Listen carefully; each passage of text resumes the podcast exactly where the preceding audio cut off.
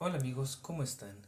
El día de hoy leeremos una carta que nos envió Alejandra de un acontecimiento sobrenatural que le sucedió hace 30 años. Espero que les aterre y lo disfruten. Comenzamos. Enfermería de medianoche. Historia 1. Mi primera guardia nocturna. Mi nombre es Alejandra y mi historia comienza a las 8.15 am de un jueves 21 de noviembre de 1991, cuando mi vecina, dueña de una pequeña papelería con fax público, tocó a mi puerta para entregarme uno de ellos, el cual estaba esperando desde hace semanas por parte de un hospital público. Al leerlo, comencé a temblar y una sonrisa se dibujó en mi rostro. Era nada más y nada menos que la notificación de que hoy iniciaba a laborar con ellos en el turno nocturno. Hace ya varias semanas que había realizado el proceso para ingresar a sus filas, el cual constaba de un examen de conocimientos, un psicométrico y un examen médico muy minucioso.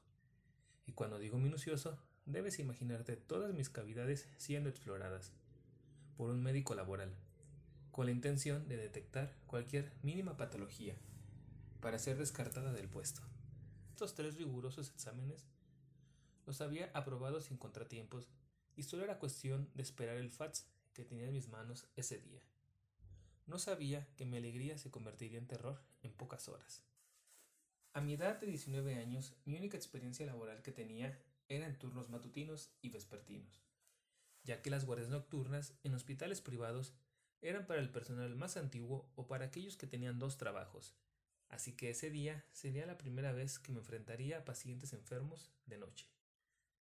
De inmediato les avisé a mis padres, que al igual que yo estaban brincando de alegría, puesto que entrar a una dependencia pública en los años noventas era lo mejor que te podía pasar en tu carrera laboral, sobre todo económicamente. Comenzamos buscando mi mejor uniforme blanco, el más brillante y cómodo que tenía.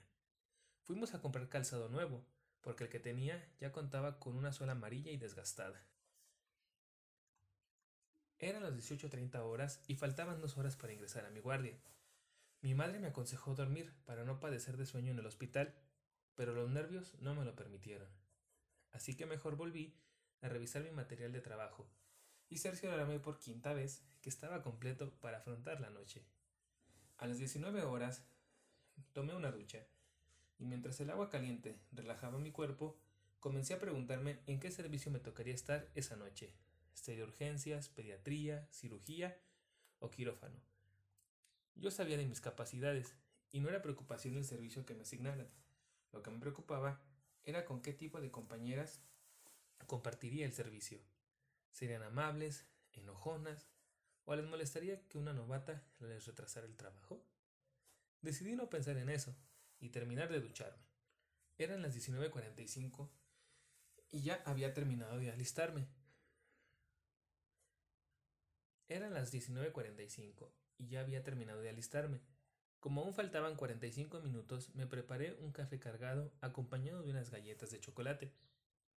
Mis padres estaban conmigo en la cocina dándome ánimos. Eran las 20.10 y ya era hora de partir al hospital, el cual estaba a 10 minutos de mi casa en auto. Llegué a la entrada del hospital y me detuve a admirar esa construcción de cinco pisos, que lucía brillante por las lámparas que relucían en esa noche fría y nublada, donde la luz de la luna apenas era visible. Me apresuré para llegar a la oficina donde se marcaba entrada mediante una tarjeta que se introducía a un checador. Por obvias razones yo no contaba con la mía, así que rápidamente llené a mano una con mis datos y un número de trabajador que se me había asignado. Y siendo las 20:27, oficialmente era mi primera checada en ese hospital. Me dirigí hacia la jefatura de enfermería para presentarme con la jefa, la cual y apenas me tomó en cuenta. Solo me dijo, espera para saber a qué servicio te mando. Pasaron 15 minutos y yo seguía esperando, hasta que dijo, Alejandra López, te toca apoyar en pediatría en el tercer piso. Asentí con la cabeza dando las gracias y me apresuré para recibir a mis pacientes y no retrasarme en mis actividades. Al llegar al servicio me presenté con las tres enfermeras de base que estaban ahí. Eran Esmeralda, Cecilia y Marisol. Les comenté que era mi primera guardia en el hospital. Ellas muy amablemente Me dieron la bienvenida y me dijeron que cualquier cosa que necesitara contaba con su apoyo. Eso me dio mucha tranquilidad, pues no sabía ni dónde se ubicaba el carro de curaciones. Les pregunté que cuáles eran los pacientes que me tocaba recibir y quién me entregaría los pendientes. Se rieron y dijeron, quien tiene que entregar ya se fue. Dijo que no podía esperar más de 15 minutos, pero te toca atender de la cama 325 a la 332, que son las últimas camas de este piso. Fui paciente por paciente revisando que sueros, fijaciones y equipos estuvieran en correctas condiciones y aproveché para presentarme con pacientes y familiares. Tenía seis camas ocupadas y dos libres, la 327 y la 332. Había cuatro camas por sala y a un costado de la última sala se ubicaban los baños de pacientes y el séptico, donde se depositan sábanas, cómodos y patos sucios. Cuando estaba revisando el suero de mi último paciente, sentí como de pronto una brisa fría pasó por mi espalda, junto a la cama 332 y pregunté que si deseaban que cerrara la ventana, a lo que me contestaron, abierta o cerrada, siempre hace mucho frío de este lado. Aún así decidí acercarme a cerrar la ventana. Mi sorpresa fue mayúscula al descubrir que estaba cerrada, y creí que la corriente se debía a una mala instalación de la misma. Solo le proporcioné una cobija extra a mi pequeño, para que no padeciera del frío durante la noche. Mientras la cobijaba, por el rabillo del ojo me pareció ver unos pequeños pies por debajo de la cortina que separaba las camas 331 y 332. Pensando que se trataba de un pequeño de otra cama, le dije que por favor regresara a la suya. Pero nadie contestó. Recorrí la cortina y quedé perpleja al ver la ventana semiabierta. La volví a cerrar y pregunté que si alguno de mis pacientes había dejado su cama, ya que era peligroso y el suero podría desprenderse de su brazo. Todos los padres negaron que su hijo hubiera salido de la cama. Creí que alguno de ellos mentía. Eran alrededor de las 22 horas cuando de pronto escuché que lloraba un niño cerca de los baños e imaginé que era el mismo niño que había visto en la cama 332. Caminé hacia los baños para buscar al pequeño y cuando estaba a punto de llegar la luz del baño se apagó. Me detuve y volví a sentir esa brisa fría, pero ahora en todo mi cuerpo. Usé mi lámpara de bolsillo para buscar el apagador del baño y sentí que una pequeña mano fría me tomó de los dedos. Solté un grito de horror al momento que encendía la luz. El baño estaba vacío. Le comenté a mis compañeras lo sucedido para que también ellas revisaran si alguno de sus pacientes andaba merodeando por el piso de pediatría. Y me contestaron en tono burlón y sarcástico.